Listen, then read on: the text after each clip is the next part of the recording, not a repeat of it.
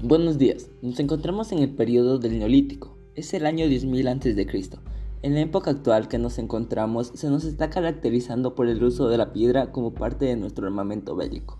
En este periodo se nos ha incorporado nuevas técnicas para trabajar la piedra, como el pulido, en lugar de solo tallarla o partirla con golpes.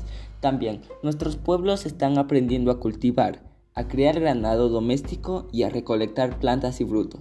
El sistema de cultivo de trigo, arroz y maíz permitió formalizar y se nos está permitiendo un estilo de vida sedentario. Esto nos ha permitido abandonar nuestro estilo de vida anterior, basado prácticamente en la supervivencia a través de la caza, pesca y recolección, y esperamos que la agricultura siga avanzando con el largo de los tiempos, informó Steven Cuenca.